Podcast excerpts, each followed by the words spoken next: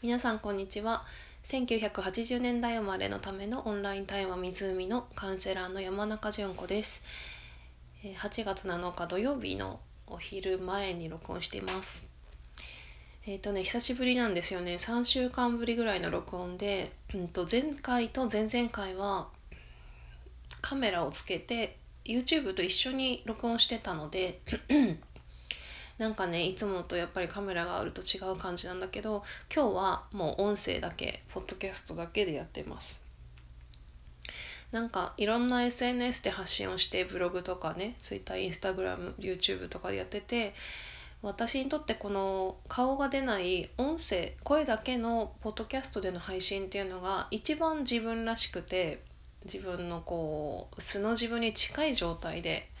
発信ができてるなっていう感じがしているのでもうちょっとあのラジオの方を増やしていくのかなってもなんとなく思いました。7月は湖を始めて今1ヶ月と1週間で7月はいろいろなあの発信活動結構無理をしてやってたなって今思えば思ってで7月の下旬に1週間夏休みを取ってのんびりしてたんですけどその時にあのちょっとスピードを緩め始めたっていう感じなんですよね。うん。えっ、ー、と今日はですね、えー、本当は治りたくないっていう話をしてみようかなと思います。えっ、ー、と私はですねあのインターネットの某掲示板で悩み相談の回答っていうのも時々しているんですけど、まあ、その、えー、言葉だけのやり取りの中で掲示板という中で対応している中で感じるっていうことが時々ありましてそれが本当は治りたくないっていう話なんですよね。治るとか治らないっていう言葉を使うとあの、まあ、病気っていうあの状態っていう言葉の時に使うと思うんだけれどもうんまあ治る治らないじゃなくてもいいんですよね。あの変わりたくない例えば悩みがあるとした時にそれを本当は解決したくないっていうことなんですよね。で具体的にどういうことかっていうと例えばなんですけどあの職場にすごくこう苦手な人がいたり自分には合わない仕事をしていたりあの仕事行くのがとても辛いですと。であの毎朝憂鬱になったり、えーとにかくしんどいで休みたいやめたい。でもやめられない。あのお金のことが不安だったりとか、えー、やめる勇気がないとか。まあ今例え話ですけど、まあ、そういったあの悩みってあのそれぞれ人それぞれあるじゃないですか。でそれに対してあの私がおお話言葉をかける時に相手からのお返事をいただいて思うっていうことが本当は治りたくない変えたくないやめたくないっていう話なんですよね。であの悩みの渦中にある人ってもし私がその「え本当はあなたは変わりたくないんじゃないですか?」とか「本当は治りたくないんじゃないですか?」って言ったら「そんなことないです」って絶対言うと思うんですよ。だから本当は治りたくないですよねっては言わないんですけどなかなかね言葉だけのやり取りでちょっとそこまでのこう信頼関係を築くのが難しいっていうのもあったりするので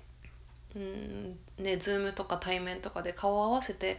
あのやるカウンセリングとかとは違うのでね難しいと思ってるんですけどあのねあの本当は治りたくないとか本当はこの悩みを解決したくないっていうのはどういうことかっていうとそのその方の悩みでそれを解決した時にその人にとってもっと不都合なことがあるっていうふうに本人があの無意識に思っているっていう状態なんですよね。ものすごい分かりやすい例で言うと私があの15年以上前の20代前半の時のことをねあの昨日思い出したんですけどなんか私がその職場ののが合わなく自分が合わなくて本当辞めたかったんですけどなかなか辞められないっていうその時にそういう状況になっていてで少し体に症状も出て頭がなんか痛くなったりとかっていうのもあったんですよね。で自律神経失調症っていう診断をもらってたんですけど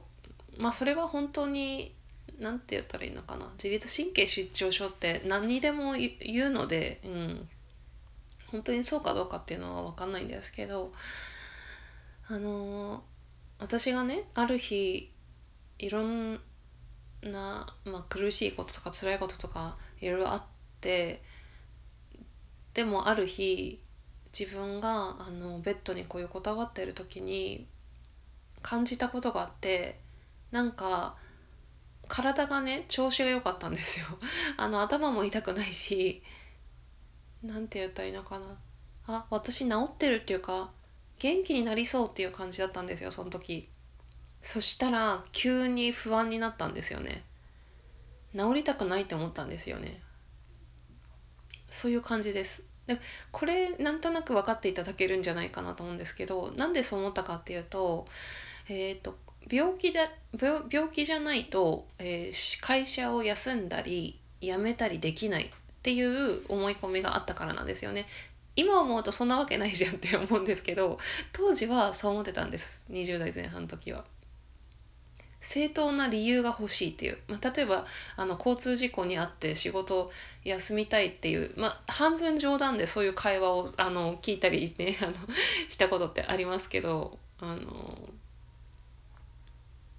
例えばツイッター上とかで台風来ないかなとそしたら台風来たらあの仕事休めるとかね。まあ不謹慎ではあるけど半分冗談でそういう会話することってあるじゃないですか。それと一緒なんですよね。うん。でさっきの例に戻るとあの仕事がすごく苦しくて悩んでて辞めたい本当に毎日憂鬱で辛いこの状況から抜け出したい。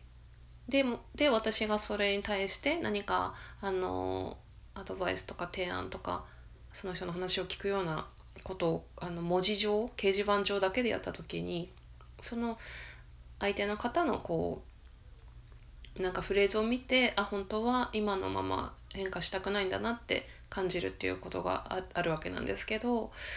でそしたらじゃあどうすればいいですかっていう話なんですけど、うんとね、そうなったらですね自分自身が何何を何の変化を恐れているのかっていうことを自分で分析したり、まあ、もしくはそのカウンセラーに相談したりとかっていう話なんですけど例えば今の例で言ったら私の、まあ、かつての私と一緒ですかね。あの、まあ、完全な今フィクションで話してますけどえー、例えば会社を辞めたら本当に自分が何て言うのかな自分が自分として生きていくことに向き合わなくてはいけない。でそれが怖いとか。うん。あとはそうだなそういうのが一番大きいですかね。やっぱり変化が怖いっていうのが大きいですかね。あとは何かこう親を悲しませてはいけないとかそういう思い込みがあったりとか。それが自分で自覚してない感情とか思考の裏に隠れてるものっていうのがあるんですよね。でなんか私のそのモットーとかっていうのがそのその方の本心に沿うとか自分自身の本心に沿うっていうことを一番大事にしていてでその人のその本心が今は治りたくないっていう顕在的には思ってないけど今は治りたくないが本心なのでそうなったらですねもうそっとしておくっていうことなんですよね。お互いの信頼関係が出来上がっていてでも私はあの治りたいしここから抜け出したいっていうふうにその人が本当に本当に思うんであればまた違ってくると思うんですけど今は治りたくないからこの苦しいっていうことを体験してるっていうその体験そのものを、まあ、尊重するという感じですかね。本当のお腹の底であの今を変化させたくないって思ってるんだったらそれ以上のことはあの私はしなくていいと思ってるんです自分自身が。うん、その人のしかるべきタイミングで変化が訪れたり前に進もうとする時が来たりもしくはまあ体の方が先にあの声を発するっていうことがあるんだとは思うんですけどそういうことなのかな。うん。そう。なのでなんか例えばそのメンタルクリニックに通ってる人でも悩み相談してる人でもそうそうなんそうなんですけど本当は変わりたくないっていう無意識の声がある場合がありますよっていうようなそんな話をしましてみました。何かねあの心当たりがあったり過去の体験でそういうことがあったりした人もいるかもしれないです。はい。じゃあ今日はそこまでで終わりにしたいと思います。毎日暑いですね。ここ島島なんですけど。あの暑くて。暑いんだけどあの海がね一番綺麗なんですよね夏が太陽の光がかあの浴びて海がキラキラ輝いてて本当にどこを見ても美しいっていう感じで秋冬はねもうずっと曇りなんで山陰地方なのでもう本当に今をみんなが喜んでるっていう感じがします島の人たちが。あそうだ忘れてましたけどあの今日8月7日からお便りギフトアファメーションっていう湖のサービス1週間限定で受付してます。簡単に言うと,、うんとアファメーションキットっていうものが郵送で届いてあとはメールで私からのカウンセラーの声の音声ファイルが届いてそれであのお客様のご都合のよろしいタイミングで自分と向き合うあの自分の心の中を書き出すワークっていうのを一人でしていただいてでそれに対して私がアファメーションカードっていうのをちょっと言葉でこれ説明するの非常に難しいので あの初めて聞いた方は何だか分かんないっていう感じだと思うんですけどその人の本心を私が代わりに言葉で表現してカードで送るっていうのとあとは便箋1枚分の悩み相談ができますよっていう。まあ、文通みたいな感じですね。っていうサービスが今日から1週間限定でお申し込みが始まります。先月から2回目になります。ご興味がありましたらホームページをご覧ください。では聞いてくださってありがとうございました。